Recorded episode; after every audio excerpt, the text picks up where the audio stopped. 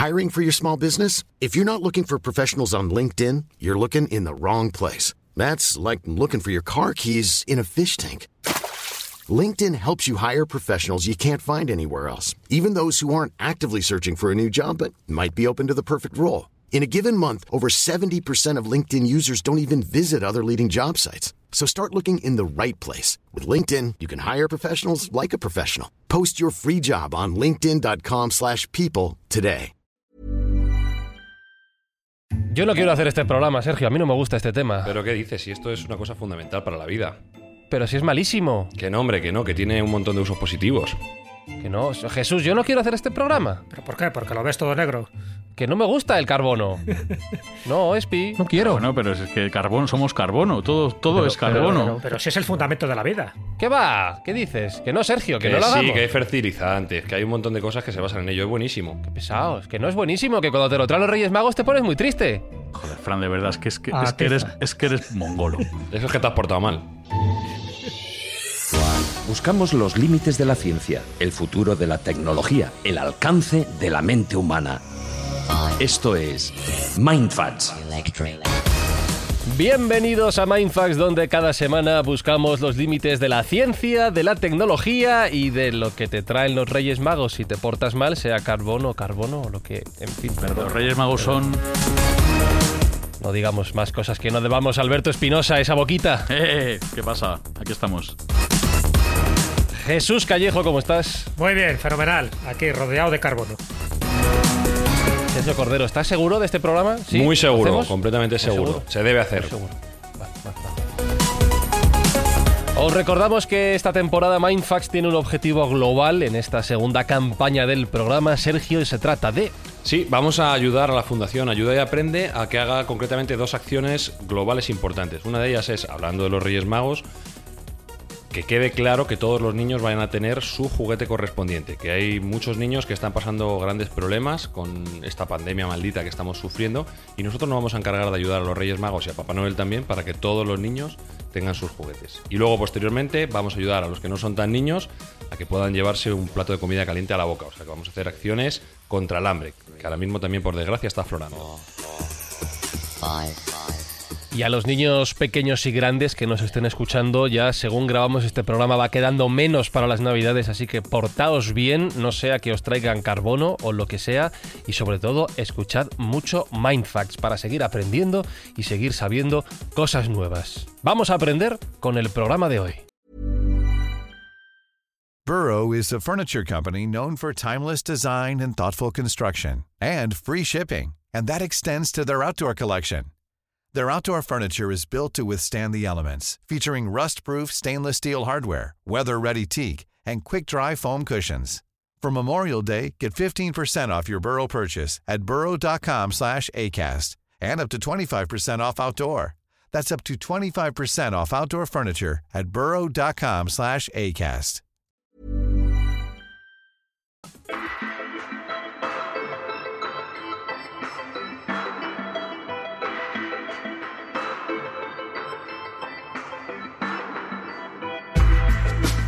Entonces hemos quedado, Sergio, en que el carbono es bueno.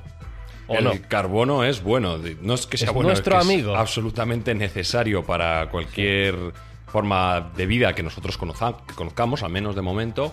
Y bueno, estamos hablando del cuarto elemento más abundante del universo, o sea que, que definitivamente es importante y, y necesario en, en nuestro día a día. Eh, habéis dicho antes una frase que es somos carbono, Jesús. Somos carbono, es que es el elemento fundamental de la vida. ¿Os acordáis muchas veces cuando hemos hablado de otros planetas, ¿no? Si realmente los seres inteligentes que podamos encontrarnos estarán basados en la estructura del carbono o en la del silicio o en algún otro elemento químico.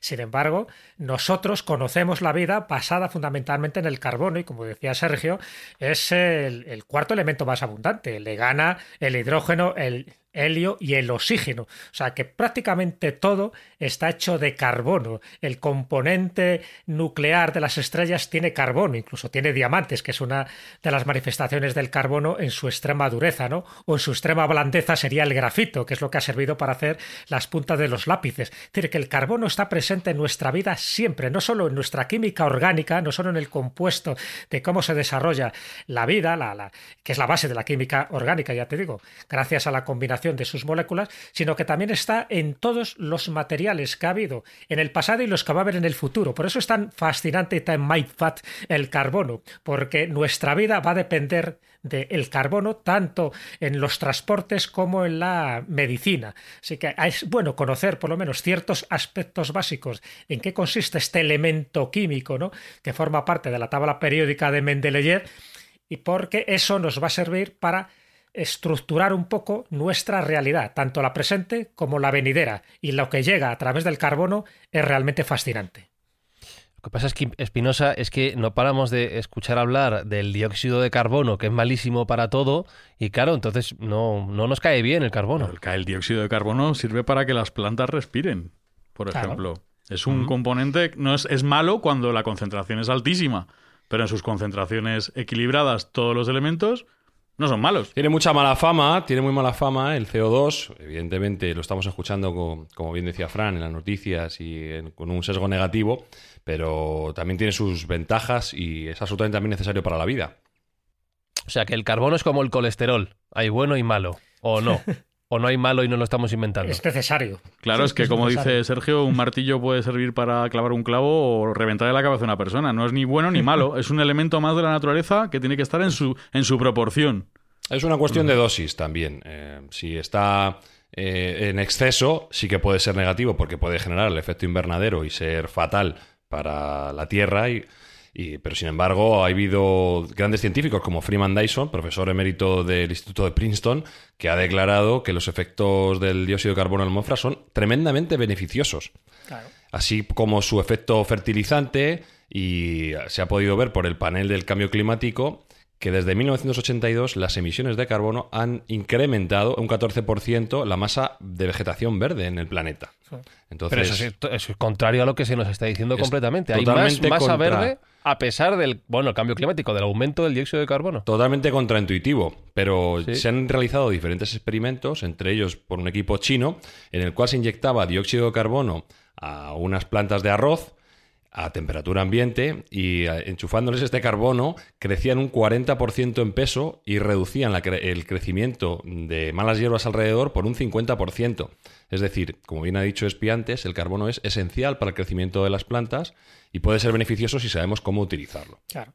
Además es fundamental, estamos hablando de un compuesto inorgánico. Es que el dióxido de carbono, el CO2, y también está el monóxido de carbono, que es más peligroso todavía, pero el dióxido de carbono es el CO2, que forma parte de la atmósfera, forma además de una forma muy minoritaria, pesa muy poco ¿no? en comparación con otros elementos que tenemos, pero es esencial, porque es lo que se produce y también lo que usan los seres vivos. O sea, los seres vivos también están generando dióxido de carbono y es una especie de biofeedback, ¿no? O sea, lo, lo ingerimos, pero también lo expulsamos. Y es tan importante que precisamente esos seres vivos que han utilizado, que se han quedado con una carga de carbono, con un isótopo radiactivo del carbono, es lo que luego ha servido para mediciones de, mm, medición. Bueno, lo llaman dataciones radiométricas. Ah, habéis oído hablar del carbono 14, es decir, como tú, un elemento orgánico, por eso solo sirve para cosas orgánicas, no sirve para el hierro, no sirve para materiales sólidos que no hayan tenido vida en su momento, pero cosas que hayan tenido vida, eso, esos isótopos radiactivos que se van desintegrando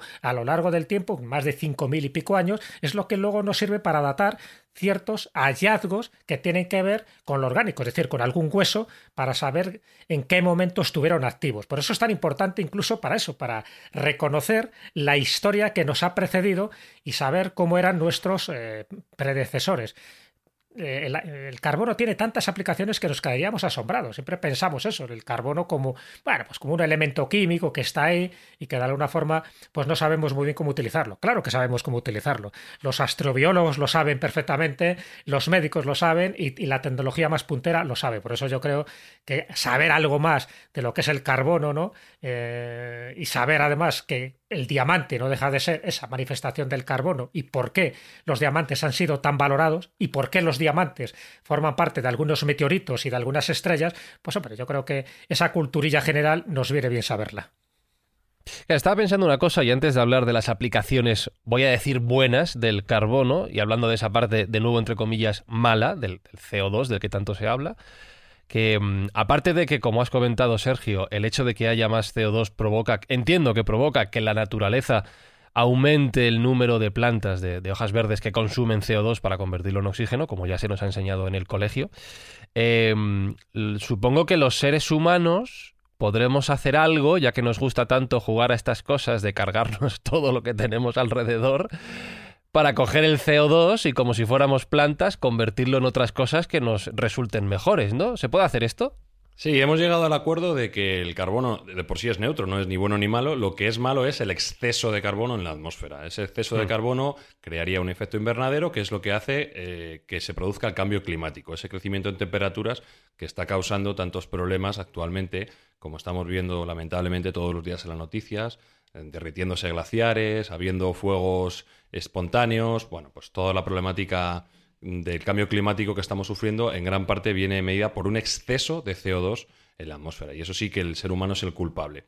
Ya que tenemos eh, esa problemática que hemos causado nosotros, hay que intentar buscar soluciones. Soluciones para, para bueno, pues sobrevivir, básicamente, porque si seguimos al ritmo actual de emisiones, tanto de CO2 como de otros gases, pues estamos abocados a la desaparición, como ya hemos hablado. Porque lo de salir a otro planeta todavía no lo tenemos terminado, ¿no, Sergio? Bueno, estábamos en ellos, ahí está el patrón Elon Musk trabajando en ello, pero tenemos que darnos prisa e intentar tener un plan B, eh, que sería esta salida a otros planetas, pero lo primero sería cuidar nuestra casa, eso sería lo más importante y lo más razonable. Entonces sí se están planteando diferentes alternativas para manejar esa emisión de carbono y esas emisiones de carbono que existen en la atmósfera. Entre ellas, en primer lugar, se intentó hacer una reducción de las emisiones de carbono in situ, es decir, aquellas infraestructuras que emiten muchísimo carbono, pues intentar ponerles como filtros de tal modo que no emitiesen tanto carbono a la atmósfera.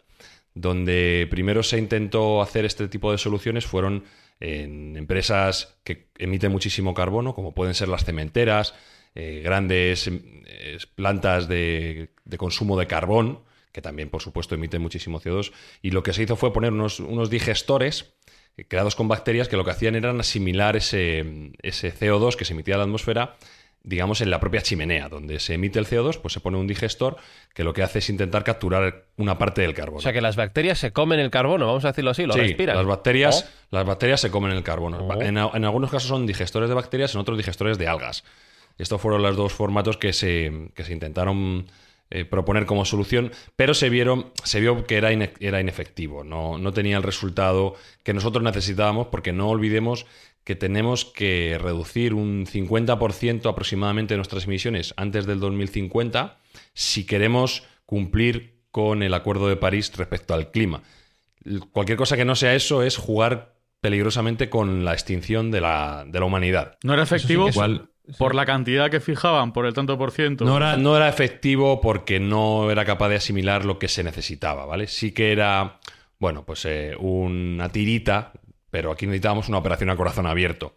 Entonces, bueno, se vio que este tipo de digestores, aparte de que eran caros y que las empresas que, que estaban obligadas a interponerlos, pues no estaban muy por la labor porque encarecía el producto final, había que ir a una solución más ambiciosa. Y esa solución más ambiciosa es la captura de carbono en la atmósfera, no directamente en origen, sino en la propia atmósfera. hay que hacer una, serie de máquinas que lo que hacen es absorben, como si fueran plantas, eh, imitando el comportamiento de las plantas, absorber el CO2 directamente de la atmósfera.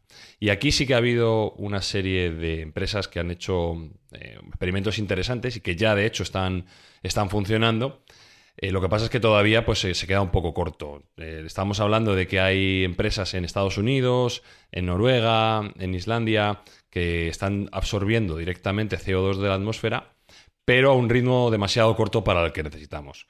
Eh, por ejemplo, una de las compañías más avanzadas, que es una compañía suiza que se llama Climeworks, fueron los primeros en, quitar ese CO2 de la atmósfera directamente abriendo un, una facilidad de, captura directa de aire en Zurich en el año 2017. Em, se pusieron 18 colectores de dióxido de carbono en un tejado de una planta de incineración que además se, mantenían gracias al propio calor de la incineración. Era, era residual, no consumía energía, pero solo eliminaba, por así decirlo, unas 900 toneladas al año. 900 toneladas de CO2 es muy, muy, muy poco. Eh, para que os hagáis de una idea del volumen que necesitaríamos, esta propia empresa calculaba que necesitarían unas 250.000 eh, instalaciones más para remover, para quitar un 1% de las emisiones anuales.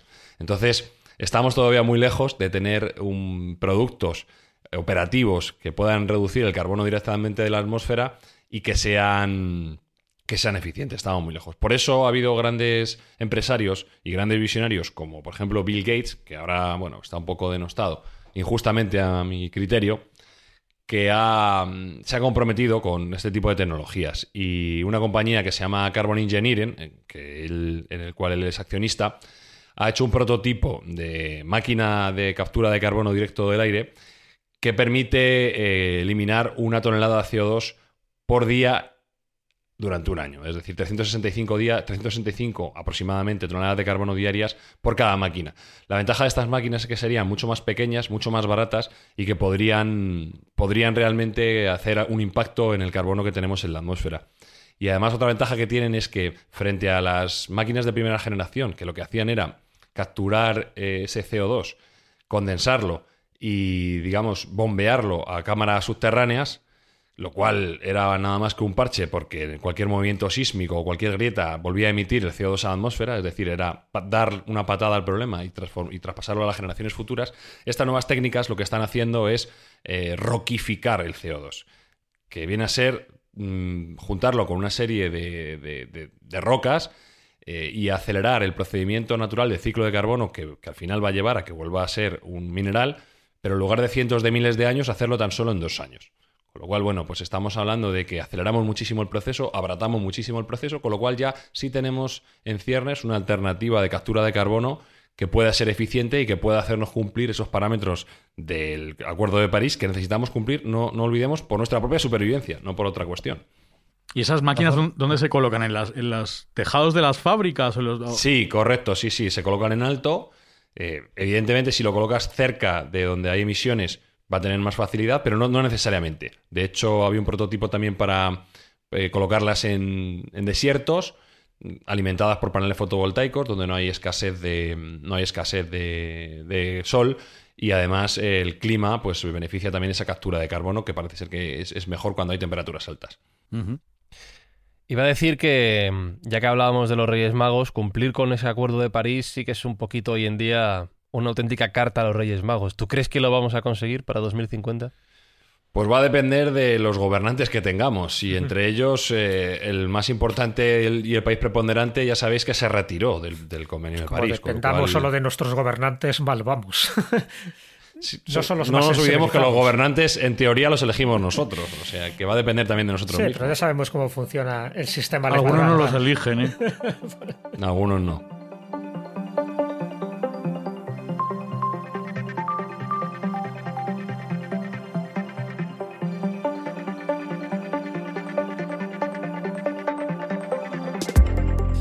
¿Sabes lo que pasa, Sergio? Que mm, si les decimos a estos gobernantes que no están muy por la labor, que esta tarea hay que hacerla por responsabilidad colectiva, a lo mejor no es tan atractivo como decirles, estaba pensando, que aquí hay negocio. A lo mejor si les dices que hay negocio lo hacen más rápidamente. Me pregunto yo, y no podemos... Dije sí, no, evidentemente, sabes que lo que mueve todo es eh, la economía, es el dinero. dinero, dinero y dinero. No es el si hay negocio, está claro que la ética pasa a segundo plano. La ética casi nunca es la prioritaria en este tipo de decisiones de alta política. Eso es. Entonces, ¿no hay negocio posible aquí? Es decir, no podemos aplicar esta captura de carbono o coger el carbono para hacer algo que valga dinero, que se pueda vender, que al final les convenzamos de que esto puede merecer la pena? Hay negocio, hay negocio, sin duda alguna. Ah, eh, de hecho, estas ah, empresas que están trabajando en la captura de carbono no lo hacen por amor al arte. Ah, cobran dinero por cobran dinero. Hay una serie de certificados en un mercado secundario de derivados, de bonos de carbono. Eh, que, bueno, es uno de los acuerdos. ¿Hay bonos de carbono? Sí, sí, sí bonos de oh. carbono. O sea, eh, con todo ya.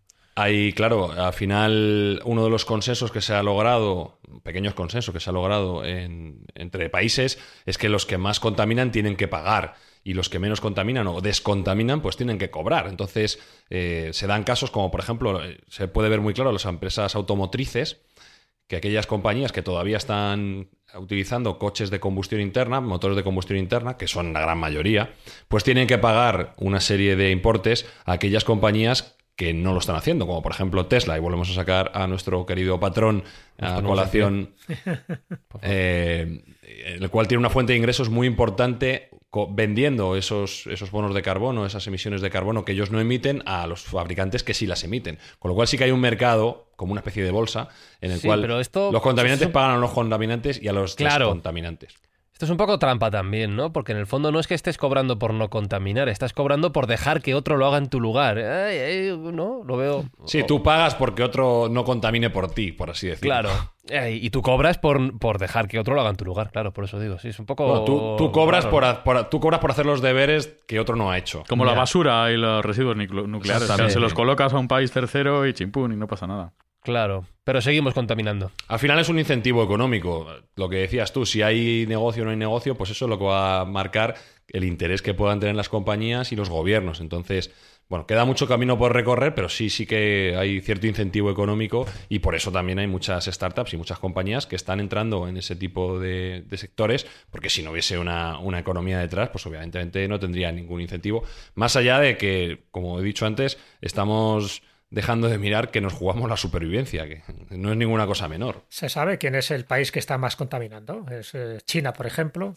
Se sabe activamente y es China, definitivamente. Lo que pasa es que China también, bueno, ya lo hemos comentado muchas veces, va a su ritmo, no le importa en exceso eh, cuál, cuál es su papel en el contaminante y ensuciador en el mundo, pero también China tiene algunas cuestiones contraintuitivas en el aspecto de contaminantes.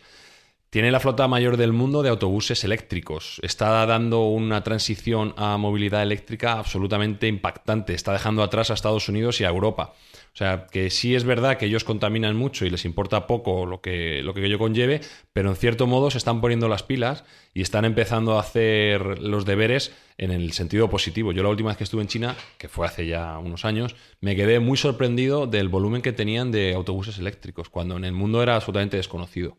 Pero, a lo mejor atiende a otro tipo de, cosas, ¿no? A la dependencia del petróleo y quitársela de en medio. Mm, bueno, eso es una cosa importante, pero sobre todo que se estaba muriendo. O sea, que donde yo iba en Shenzhen la gente se moría de la contaminación. Era un problema muy, muy serio. Entonces, cuando le ve las orejas al lobo, pues no te queda otra que ponerte las pilas.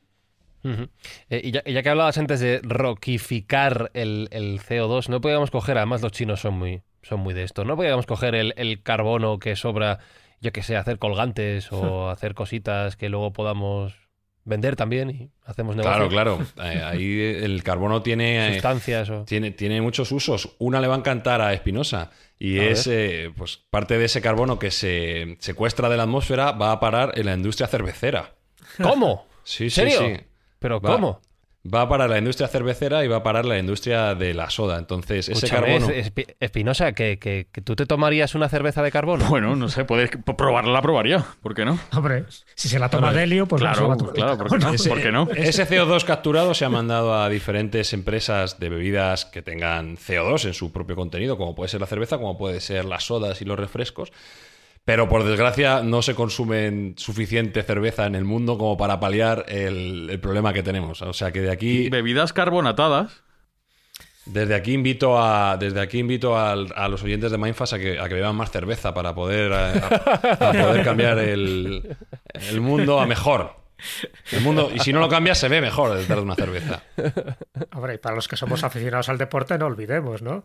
Las raquetas de tenis, las que están hechas con fibras de carbono, que han hecho mm. unas raquetas espectaculares que nada tienen que ver con la de los años 50, aquellas de madera que se rompían con una de pipas. Entonces, las mm. aplicaciones de ese, de ese carbono, ¿no? de esa fibra de carbono, para no solo para raquetas, sino también para las bicicletas, ¿no?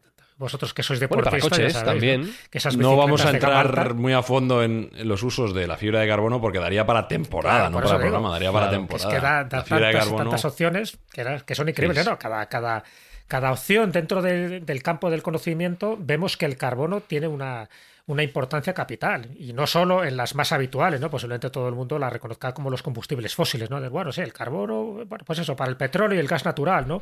O para la destilación de refinerías y tal. No, no, no. Eso va a quedar obsoleto. Es decir, si al final el mundo avanza por donde tiene que avanzar, es decir, por este tipo de criterios ecológicos y éticos, pues estos combustibles fósiles pasarán a mejor vida, se convertirán en una especie de reliquia. Hay energías alternativas muy importantes. Es verdad que es como un ciclo, que yo creo que ya debería estar terminando, el ciclo del petróleo y el gas natural. Debería terminar, no va a terminar porque sabemos que hay muchos intereses económicos por medio, ¿no? Pero hay que buscar otro tipo de fuentes de energía. Entonces, eso es lo que genera también esa leyenda negra, y nunca mejor dicho por lo de negra del carbono, con esto de los combustibles fósiles, porque es lo que está contaminando y es lo que nos está perjudicando para la vida y para la prosperidad de este planeta, lo que estamos heredando ¿no? a, a las nuevas generaciones.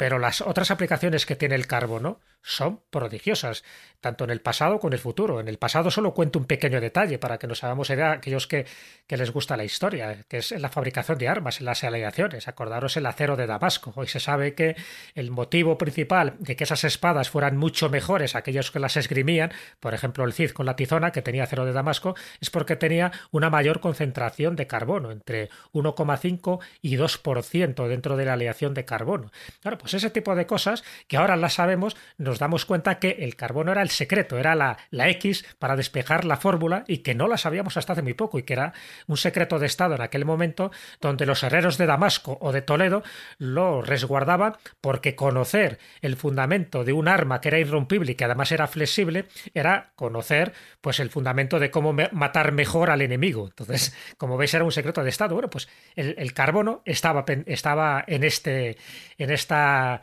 secuencia de acontecimientos que lo hemos descubierto relativamente hace poco, gracias a, que podemos ahora descomponer perfectamente pues, una espada medieval, una espada de las que llevaba Saladino, de las que llevaba el Cid o de las que llevaba, por ejemplo, pues cualquier mandatario inglés de la época que tenía este, este carbono y que por cierto se fabricaba en la India. O sea, era una especie de pasta que se fabricaba en la India y luego iba a determinados herreros y con esos herreros hacían la aleación oportuna para eliminar el oxígeno y para cargarle de carbono lo suficiente para que no se rompiera la espada, porque cuanto más carbono, en principio más fragilidad tiene la espada, salvo que utilices una forja determinada con unos componentes determinados. Bueno, lo cuento un poco como, como anécdota para que nos demos cuenta de que tanto en el pasado como en el futuro el carbono siempre va a estar presente en nuestras vidas, pero vamos a intentar por lo menos quitar los efectos negativos del carbono, que podemos hacerlo. Por si alguien no lo sabe, el acero es hierro y carbono. O sea, el acero no es hierro solo, es hierro con carbono, por si alguien no lo sabe. Pero siempre con componentes de carbono un poco menores a los que se establecieron en esta,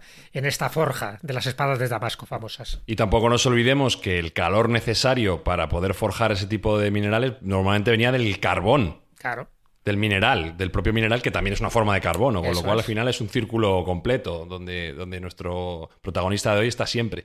Pero bueno, al hilo de lo que tú decías, Jesús, respecto a combustibles fósiles, que yo estoy contigo también en que han cumplido su ciclo y que ya hay que intentar desfasarlos y eliminarlos, por, todavía hay algún halo de esperanza. Eh, los grandes productores de petróleo, sobre todo, pues ya se han dado cuenta también que hay una sensibilidad ecológica en el mundo y que necesitan un poco descafeinar sus productos de tal modo que se puedan vender mejor a, ojos de terceros. Y aquí sí que se están dando algunos pasos y se está intentando crear productos derivados del petróleo que no consuman carbono ni en la producción ni en, ni en luego el propio consumo de, ese producto. Y en este caso que me gustaría destacar un componente que se llama el amoníaco azul, que suena a botella de droguería para limpiar casas, pero no, es, un, es un subproducto del refino que se está utilizando o se está produciendo en Arabia Saudí y que es muy rico en hidrógeno, con lo cual se está enviando al país del mundo que más hidrógeno consume que nosotros, sino Japón, como no puede ser otro modo, a la vanguardia de la tecnología. Y bueno, pues tiene esta ventaja de que en teoría está libre completamente de CO2 y libre de carbono, tanto en su en su creación como, como luego en, en, su uso realmente. Entonces, bueno, por ahí podríamos tener algo de esperanza en el tiempo que quede de utilizar combustibles fósiles, que estos fuesen neutros en carbono, lo cual ayudaría mucho a cumplir estos requisitos que estamos teniendo de emisiones y a intentar pues que no nos extingamos. ¿Y entonces para qué sirve el amoníaco, el amoníaco azul? Yo pensaba que iban a dejar Japón limpísimo con esto, pero Japón, que no vale para... Japón tú puedes comer en el suelo, no hace falta nada de amoníaco, está limpísimo de por sí. Vale, vale, vale. Estaba pensando una, una cosa, una tontería, pero lo habéis mencionado antes. Igual que con el carbón, al final obtenemos los diamantes, ¿no? Por los procesos naturales. ¿No podíamos hacer algo con el carbono para... Mira, ya que decía antes lo de los colgantes. ¿No, podemos hacer algo para tener piedras chulas? Sí, por supuesto que sí. Además, eh, yo sé que vosotros que sois usuarios de diamantes a tope, que, tenéis eh, la empresa de podcast más importante de España y tenéis que tener absolutamente enjolladas a vuestras parejas, eh, pues os va a venir bien esta, os va a venir bien esta noticia que os voy a dar. y es que ya no hace falta recurrir a la minería tan agresiva que era necesaria para obtener las piedras preciosas más preciadas, nunca mejor dicho, que son los diamantes, eh, sino que ya se están empezando a cultivar diamantes. Y esto es un, paso importantísimo para eh, la industria, por supuesto, pero sobre todo para los trabajadores que están en esa industria tan nociva, donde hay que remover aproximadamente 1.800 toneladas de roca para encontrar un solo quilate. Eh, y bueno, pues que ya sabéis, los trabajadores que suelen estar en este tipo de explotaciones suelen estar en condiciones infrahumanas, muchas veces utilizan a niños, suelen venir algunas veces de países que están en guerra, los llamados diamantes de sangre, que son prohibidos pero siguen funcionando en el mundo. Bueno, pues esta nueva tecnología de diamantes cultivados va a permitir que todo eso quede, quede aparte. Lo que se hace es, se sustituye el proceso natural de presión del carbono para crear el diamante, que como bien dijo Jesús hace poco, es uno de los minerales más duros conocidos, hasta hace bien poco era el más duro conocido. Eh, y bueno, esa presión natural, por así decirlo, se sustituye por, unos procedimientos que se hacen en el laboratorio. Y, lo que se viene a hacer es eh, crear unos diamantes que son sintéticos, pero que son indistinguibles de los naturales. Si no eres un absoluto experto, tienes las herramientas adecuadas y los microscopios correctos, no podrías decir si es un, es un diamante natural o es un diamante cultivado. Y bueno, pues eh, incluso con la tecnología que conlleva crear esta, esta, maravilla, porque hay que reconocer que las piedras son bonitas, eh, que son dos tecnologías que se llaman presión de alta tecnología y deposición de vapor químico, aún con eso, aún con la dificultad de, estas nuevas tecnologías y los laboratorios que conllevan, los diamantes son entre un 20 y un 40% más baratos ah, bien. que sus primos minerales. ¿De acuerdo? Con lo cual, bueno, pues también hay una ventaja comercial.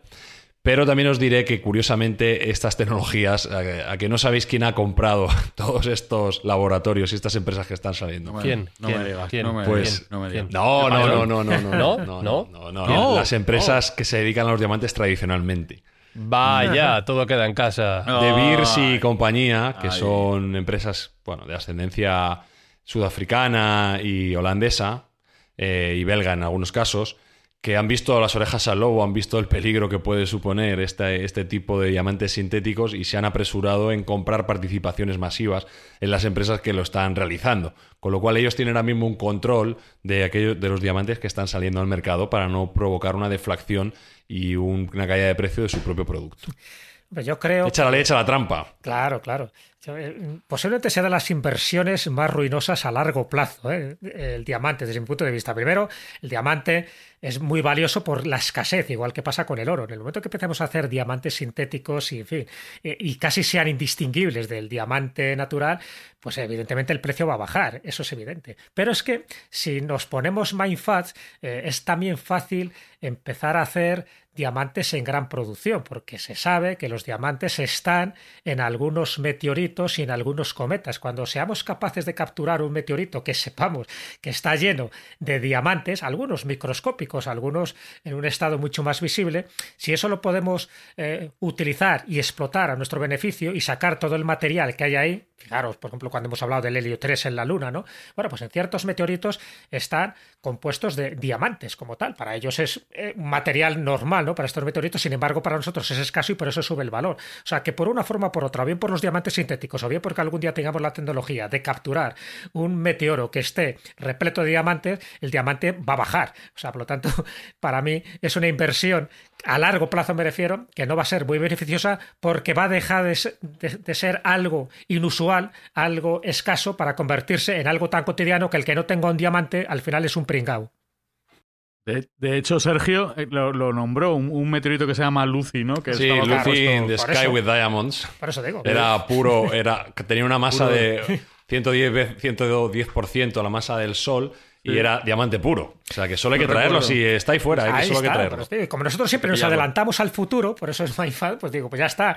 De aquí a unos pocos años, el que tenga un diamante es como el que no tiene nada. Hay que tener otro tipo de material, posiblemente el grafeno, que será mucho más interesante y, mucho más caro de conseguir y con muchas más aplicaciones. Pero es verdad que del grafeno apunta alguna cosilla, Sergio, porque del grafeno algún día hay que dedicarle todo un capítulo, ¿no? Del grafito al grafeno lo podíamos llamar. Es que el, el grafeno, el grafeno grafeno es el material en el que están depositadas todas nuestras esperanzas de futuro. y es que es que nunca se acaban sus propiedades. Son mayores las propiedades del grafeno que las de la aloe vera, ¿no? Que vale para todo. Pues, ojo, eh, ojo, estamos ya palabras mayores, ¿eh? Eso, eso. No toques a la aloe vera y el muérdago. No sí, sí. No, no, no. bueno, aparte aquí tenemos un experto en la mesa de que nos puede hablar largo y tendido de sus propiedades. Pero bueno, el grafeno es cierto que eh, es un material asombroso completamente. Y si cumple la mitad de las cuestiones que se esperan de él, va a ser un cambio paradigmático dentro de la humanidad. Vamos a definirlo muy brevemente. grafeno simplemente es una formación bidimensional de carbono que tiene un átomo de ancho. Ya está, tan sencillo como eso, ¿vale? o sea, es plano, por así decirlo. No tiene una estructura tridimensional. Y su existencia se demostró recientemente de, de un modo muy gracioso o muy muy curioso. Eh, dos, descubridores, Andrei Game y Konstantin Novoslov, que ganaron el premio Nobel de Física por su descubrimiento, se dedicaban a quedarse los viernes por la tarde después del trabajo a hacer experimentos en su laboratorio.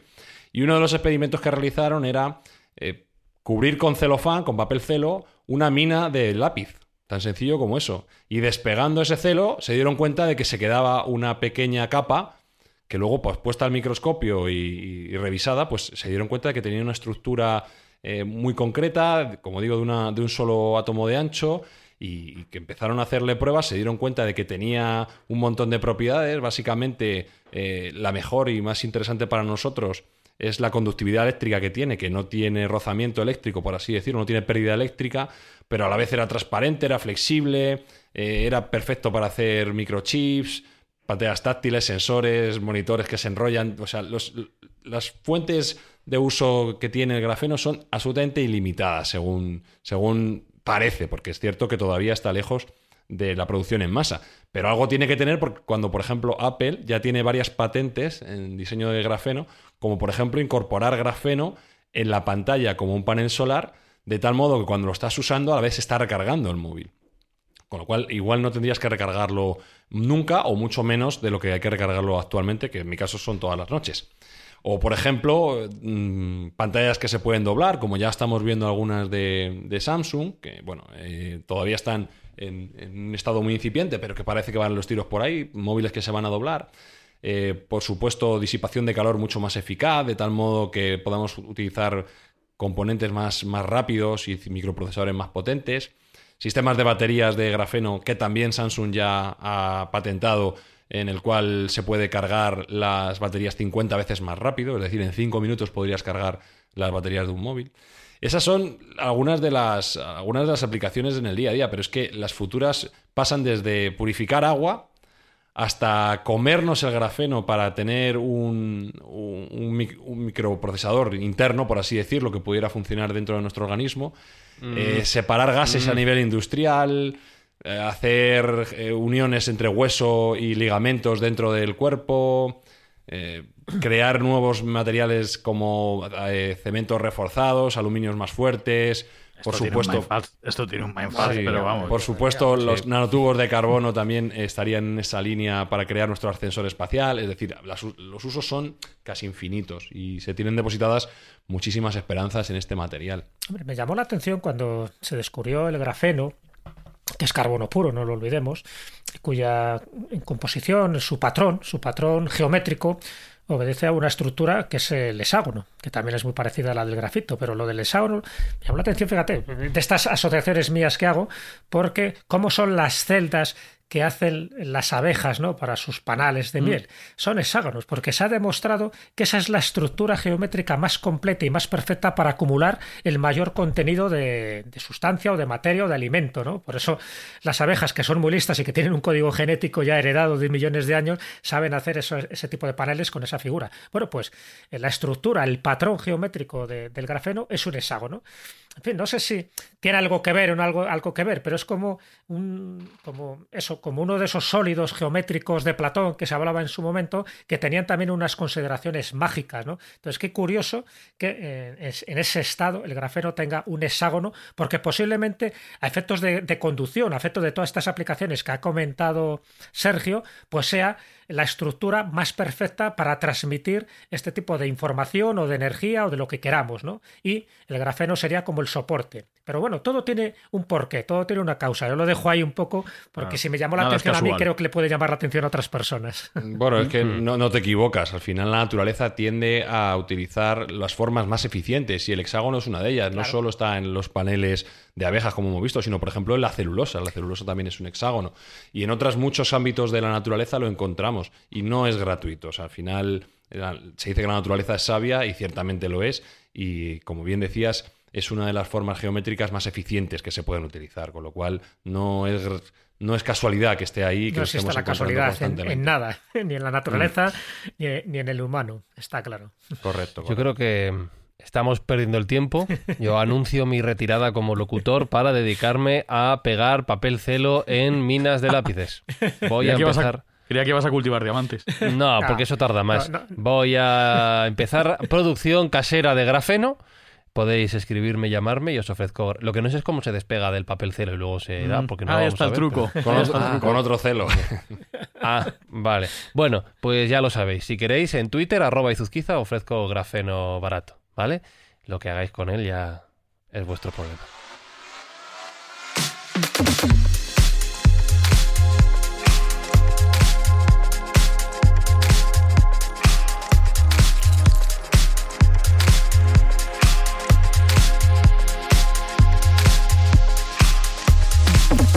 buscarse la vida, Espinosa, que dice Sergio que Yes va bien y es verdad. Y cuando vendamos Yes carísimo, pues habrá que buscarse otra, otra tarea. Sí, para ocupar el tiempo, ¿no? claro. Entre contar el dinero y los diamantes. y los diamantes. Y los diamantes, cuando vendamos todo eso, pues producir grafeno de lápices. Me parece ¿Eh? bien. ¿Te parece bien? Buena. Me apunto, me apunto. ¡Qué vidorra nos vamos a pegar! ¿Te apuntas, Callejo, a la vidorra? Hombre, por supuesto, por supuesto. Y además, en los ratos libres echaremos una buena partida con una raqueta de grafeno. Entonces, Sergio Cordero, el carbono es bien. El carbono, si lo sabes usar bien, es estupendo. Lo que es malo es el exceso, como, como todo. Vale, vale, pues nos quedamos con ese mensaje. Queridos amigos Mindfactors, os deseamos un futuro lleno de regalos en los Reyes Magos, cero carbón, pero mucho carbono en vuestras vidas. Lo de la idea del grafeno no lo hagáis, ¿vale? Porque eso es copyright nuestro y lo vamos a empezar a hacer después de este episodio. Si veis que dentro de siete días no hay Mindfacts nuevo, será que nos ha ido bien con el experimento. Si volvemos, es que no había tanto futuro, ¿vale? Eh, besos, abrazos a todos y en siete días nos escuchamos o no. Adiós. Chao, chao, chao, chao, chao, chao, chao. Mindfacts llega cada semana a tus oídos a través de Spotify, Apple Podcast, Evox, Google Podcast o tu aplicación favorita. Búscanos en redes sociales. Somos Mindfacts. Nuestro mundo está saturado de contaminación y polvo y el peligro de que nuestro planeta sea destruido es inminente. El espíritu de la Tierra usa cinco sortijas en cinco jóvenes especiales. Kwame, de África, que controla el poder de la Tierra. De Norteamérica, Wheeler, con el poder del fuego.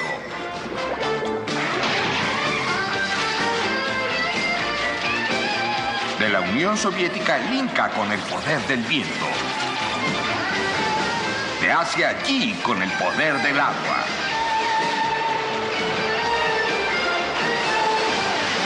América del Sur, Mati con el poder del corazón. Y los cinco poderes unidos forman al gran campeón y superhéroe Capitán Planeta. ¡Planeta! El poder es tuyo.